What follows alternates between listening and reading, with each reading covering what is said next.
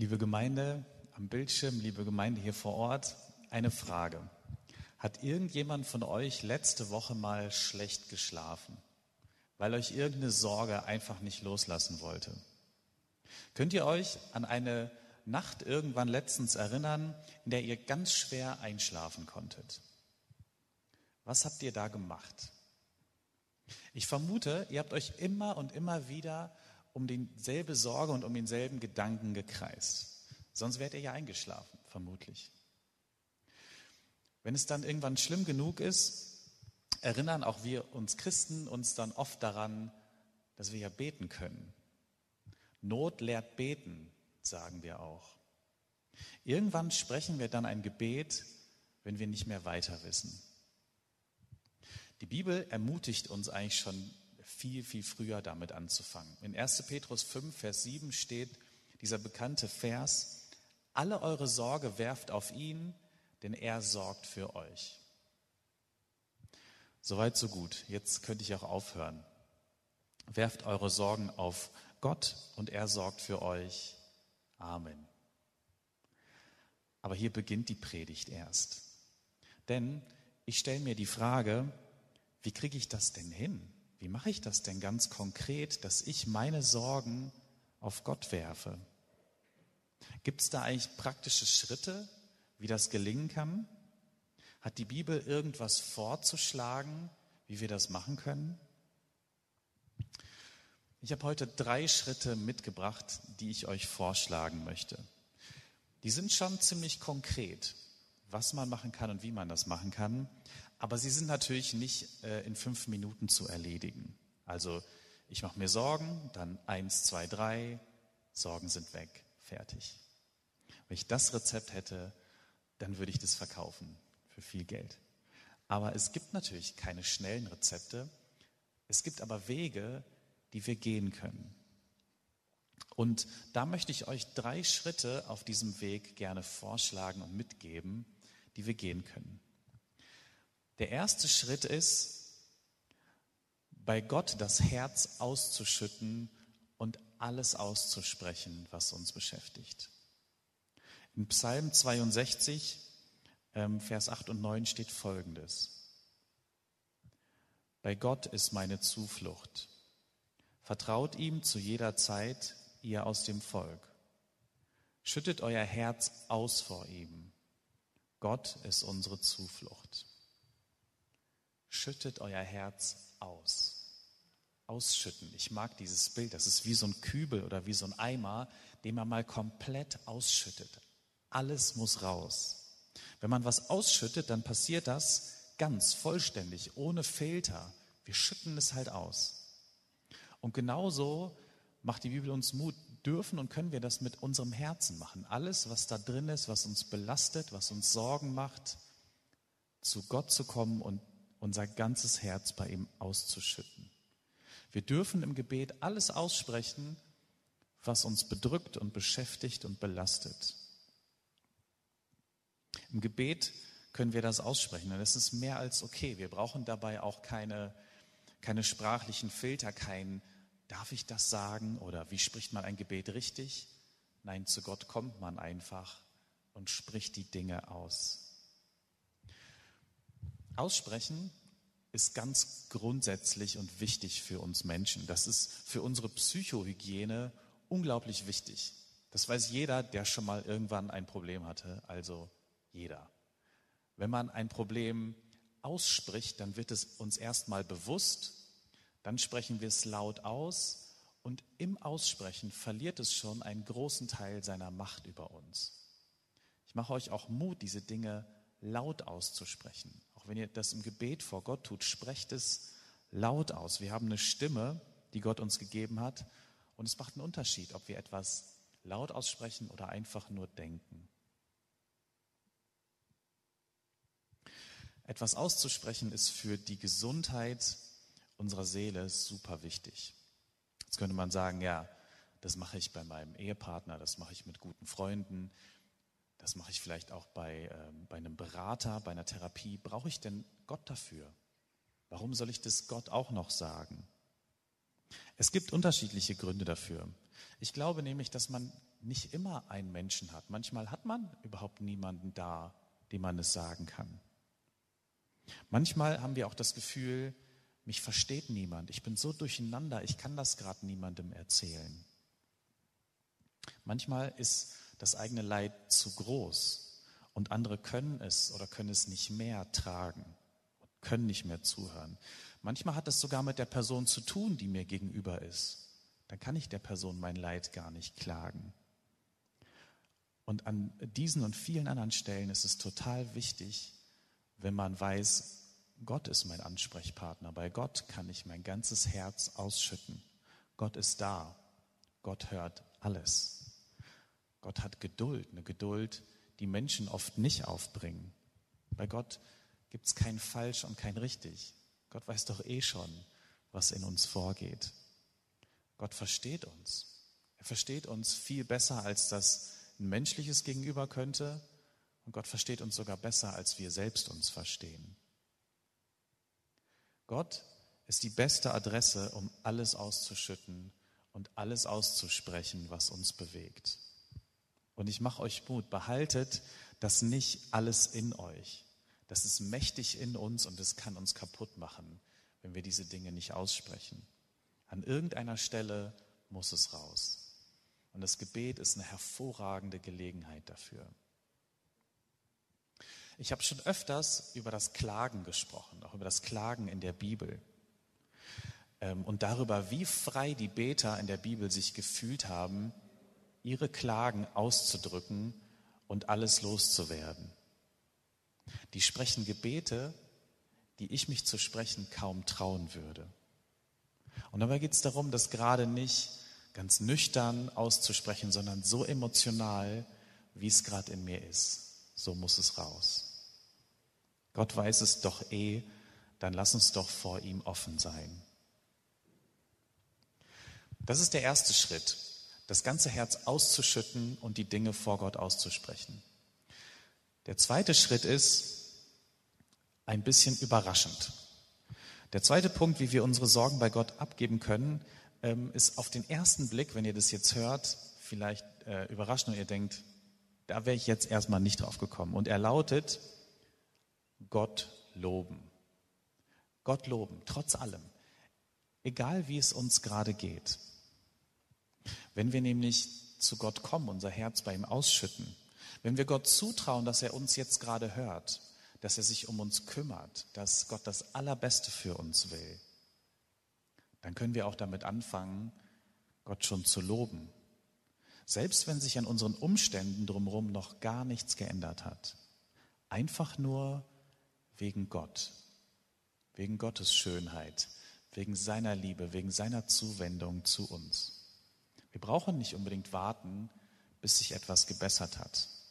Gott ist immer lobenswert, immer groß. Ich weiß, manchmal geht das nicht. Manchmal sind wir übermannt von unseren Emotionen und wir kriegen das nicht hin. Und es gibt hier natürlich auch keinen Zwang. Wenn wir gerade gesagt haben, dass wir so zu Gott kommen dürfen, wie wir sind, dann kann es natürlich keinen Zwang geben. Aber manchmal ist es eine gute Herausforderung für uns, zu sagen, stopp, jetzt habe ich alles gesagt, was mich beschäftigt, und jetzt gehe ich diesen Schritt und fange an, Gott zu loben. Es kann dieser nächste Schritt raus aus unseren immer kreisenden Gedanken und Sorgen sein, weg von uns und hin zu Gott. Weg von unserem Gedankenkarussell, weg von unseren Fixierungen auf unsere tausend Probleme hin zu Gott. Es gibt in der Apostelgeschichte eine bewegende Geschichte von Silas und Paulus. Paulus und Silas waren in Philippi unterwegs und haben dort gepredigt. Und die ganzen Tage über lief ihnen eine Frau, eine Sklavin hinterher, die wahrsagen konnte. Und diese Sklavin mit ihrer besonderen Gabe war eine ziemlich gute Geldquelle für ihre Besitzer. Sie machte das aber nicht freiwillig, sondern wurde offenbar von einem bösen Geist gequält. Und diesen bösen Geist haben Paulus und Silas irgendwann ausgetrieben. Haben gesagt, stopp, jetzt reicht's, fahr aus, du Geist. Und das ist tatsächlich passiert. Was dann aber auch passiert ist, dass Silas und Paulus sich die Wut und den Zorn und den ganzen Ärger ähm, der Bevölkerung auf sich gezogen haben, weil sie sich hier einfach gegen religiöse und kulturelle Bräuche gestellt haben. Und weil sie eine ziemlich wichtige Geldquelle unterbrochen haben, was die Leute nicht witzig fanden. In der Folge wurden Silas und Paulus ins Gefängnis gesteckt. Sie wurden äh, irgendwo gut bewacht, ihre Füße wurden in so einen Holzblock gelegt und festgekettet.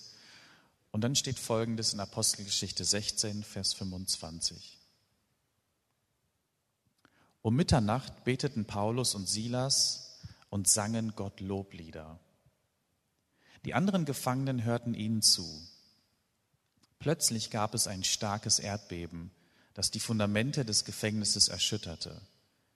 Da sprangen alle Türen auf und die Ketten fielen von den Gefangenen ab. Also hier sitzen zwei Männer im Gefängnis, den Fuß, ähm, ähm, den Fuß in so einen Holzbalken gelegt und schlafen ist schwierig. Noch viel schwieriger, als wenn wir mit unseren Sorgen abends wach liegen. Dann kommt Mitternacht. Das ist so die Stunde, die am dunkelsten und am schwersten ist. Und was passiert? Sie fangen an, Gott zu loben. Unfassbar, oder? Wie kommt man darauf? In der schlimmsten Stunde. Mitternacht ist aber nicht nur die dunkelste und die schlimmste Stunde. Mitternacht ist nicht nur das Ende. Mitternacht ist auch der Anfang von etwas. Als diese beiden Männer anfangen, Gott zu loben in dieser dunkelsten Stunde, passiert die Veränderung. Da passiert ein neuer Anfang. Das Loben ist vielleicht sogar schon der Anfang der Veränderung. Mit dem Loben beginnt oft unsere Veränderung. Was Paulus und Silas damals erlebt haben, ist eine großartige Befreiung aus dem Gefängnis zusammen mit allen anderen Gefangenen. Und ich glaube, das kann uns ähnlich gehen, wenn wir anfangen, weg von uns zu schauen, hin auf Gott und anfangen, ihn zu loben. Damit kann eine entscheidende Veränderung in unserem Leben beginnen. Es ist übrigens auch ein Schritt des Glaubens. Wenn wir immer erst dankbar sind und Gott loben, wenn sich unsere Umstände schon geändert haben, kann man das eigentlich noch Glauben nennen? Glauben ist, wenn wir den Schritt noch nicht sehen, wenn wir noch nicht wissen, wie sich etwas ändert und trotzdem schon sagen, Gott, ich weiß, dass du da bist. Ich weiß, dass du mich liebst, dass du größer bist als meine Probleme und dass du das Allerbeste für mich willst. Und deshalb fange ich jetzt schon an, dir zu danken und dir Loblieder zu singen.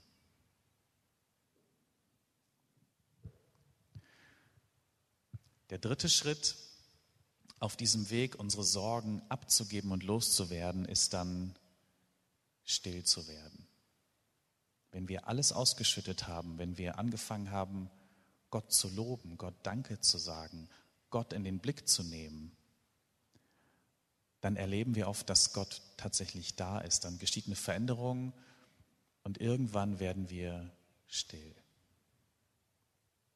Im Psalm 62 ist das total schön formuliert. Es ist ein wunderschöner Gebetspsalm und da wird in Vers 2 ganz knapp auf Hebräisch formuliert, so knapp, wie man es auf Deutsch fast gar nicht übersetzen kann. Da steht ungefähr Folgendes. Nur auf Gott, meine Seele ist still. Von ihm meine Rettung. Also da ist so, so, so, so eine Richtung, äh, wird da angezeigt, nur auf Gott und dann könnten wir einfügen, geht mein Vertrauen. Nur auf Gott geht meine ganze Aufmerksamkeit. Und dann wird meine Seele still. Und diese Richtung ist das Entscheidende. Unsere Aufmerksamkeit geht immer mehr auf Gott, immer mehr weg von dem, was uns belastet, hin auf ihn. Und Gott ist es, der uns Ruhe und Stille schenkt. Nur bei Gott gibt es diesen Zustand der absoluten Geborgenheit und der Stille. Es geht darum, immer mehr ganz in der Gegenwart Gottes zu sein. Wenn das ist so der Zustand, wenn unsere Worte immer mehr verklingen und Gottes Worte und Gottes Gegenwart in uns Raum einnimmt. Also wir fangen an am Anfang mit dem Herz ausschütten und alles aussprechen, was uns beschäftigt. Aber wir landen am Ende bei Gott.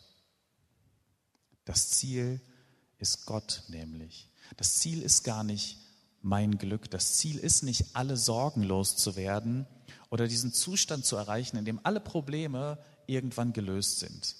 Viel Erfolg dabei, wenn ihr das versucht. Es klappt einfach nicht. Die Sorgen in unserem Leben gehen nicht weg. Das ist vielleicht manchmal ernüchternd, das zu merken, aber so ist es doch, oder? Eine Sorge in unserem Leben löst sich auf, nur um dann zu sehen, dass die nächste um die Ecke kommt. Es ist immer irgendwas los. Und es ist fast so, als, Gott, als ob Gott uns dadurch sagen möchte, richte doch bitte deine Aufmerksamkeit auf mich. Du hast gar keine andere Wahl, wenn du wirklich Ruhe finden willst. Wenn du Ruhe finden willst, indem du Probleme löst, dann bist du dein ganzes Leben dabei. Aber wenn du Ruhe bei mir finden willst, ich kann sie dir geben. Was ist, wenn das sogar eine Funktion unserer Sorgen ist? Dass sie uns daran erinnern, uns an Gott zu wenden, weil wir es sonst nicht machen würden. Was, wenn Sorgen auch so eine Art Wecker sind, der klingelt ähm, und uns daran erinnert, nimm Kontakt mit Gott auf. Bleib nicht bei dir stehen. Wir denken ja grundsätzlich über Sorgen, dass sie etwas unfassbar Lästiges sind, was uns nervt, etwas, das man eigentlich überwinden muss. Aber was ist, wenn sie eine viel tiefere Funktion haben, nämlich uns in die Arme Gottes zu treiben. Sorgen sind lästig, wenn sie sich nämlich in uns festsetzen und unseren Alltag und unsere ganze Haltung bestimmen. Wenn wir sie aber als Anlass nehmen, um in die Beziehung mit Gott zu gehen, dann können sie in uns eine tiefe Gebetshaltung hervorbringen. Gebet ist oft aus der Not geboren, natürlich. Und die meisten Menschen lernen beten erst in der Not und stoßen dann aber auf die Schönheit, auf die Größe Gottes. Das Ziel ist Gott selbst. Und deshalb können Menschen in der Bibel ähm, bei Hiob, im Buch Hiob oder in den Psalmen auch Gott loben, obwohl es ihnen dreckig geht. Der dritte Schritt ist also die Stille bei Gott. Da ist die Frage, muss ich eigentlich immer wieder still werden oder macht Gott meine Seele still? Ich würde sagen, beides. Wir üben die Stille, wir werden immer wieder still vor Gott und sagen, sei du in mir gegenwärtig, füll du mich aus. Und Gott kann uns schenken, dass unsere Seele sich wirklich beruhigt. Wahrscheinlich sind es nur wenige Augenblicke in unserem Leben, in denen wir das tatsächlich ganz, ganz tief erleben. Aber Gott schenkt uns das. Je größer Gott für uns wird und je bewusster wir uns seiner Kraft werden, seiner Liebe und seiner Schönheit, desto kleiner werden auch unsere Sorgen und unsere Probleme. Und deshalb ist ein ganz wichtiger Weg, um unsere Sorgen abzulegen, der, dass wir uns Gott zuwenden, Ganz simpel und doch so schwierig. Diese Richtung hin zu Gott, die ist das Entscheidende. Ich will diese drei Punkte, diese drei Schritte nochmal kurz zusammenfassen. Der erste ist, schütte dein Herz aus mit allem, was da drin ist, ohne Filter. Das zweite ist, lobe Gott. Fang an, ihn zu loben, selbst wenn noch nicht alles okay ist, selbst wenn du noch nicht weißt, wie oder was sich ändern kann. Und das Dritte ist dann still werden, ganz bei Gott ankommen und sich von Gott beruhigen lassen. Die Psalmen sind grundsätzlich ein super Beispiele für diese Schritte, für diese Reihenfolge.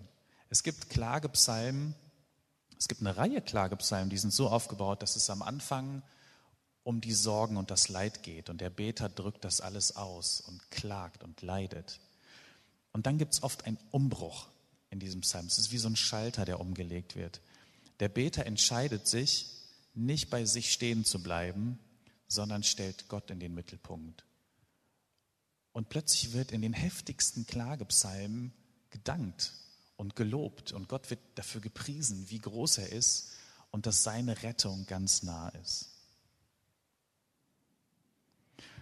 Ganz zum Schluss noch ähm, ein Vergleich. Heute ist ja Muttertag. Ähm, ich glaube, diese drei Schritte, das äh, ist manchmal wie oder oft wie bei einem Baby. Da gibt es diese drei Schritte auch immer wieder. Also ein Baby, das eine Not hat, schreit. Es schreit einfach alles raus, auch ohne Filter, ohne nachzudenken. Den Stress oder die Angst und die Sorge, die ein Baby empfindet, ob das jetzt Hunger ist oder eine, oder eine Angst, muss raus. Und was passiert? Die Mutter kommt, kümmert sich um die Bedürfnisse des Babys und dann kommt es zu diesem zweiten Schritt. Das Baby nimmt Kontakt mit der Mutter auf. Wenn Bedürfnisse gestillt sind, wenn dieser erste Stress rausgeschrien ist, ähm, bekommt das Baby die Fähigkeit, die Mutter wieder anzuschauen, vielleicht zu lächeln, mit den Augen Kontakt aufzunehmen. Und das ist das schönste Lob, das man von seinem Baby bekommen kann. Wenn der Kontakt zur Mutter oder zu den Eltern wiederhergestellt wird. Und dann kommt es zu diesem dritten Punkt. Das Baby wird still. Es kann einschlafen. Und das Baby kriegt es in den Armen der Mutter hin, wieder ganz ruhig zu werden. Und ich hoffe, dass uns das immer wieder gelingt, genauso zu Gott zu kommen, alles rauszulassen, den Kontakt zu Gott wieder aufzubauen und bei Gott Stille und Ruhe zu finden und unsere Sorgen immer wieder abzugeben. Amen.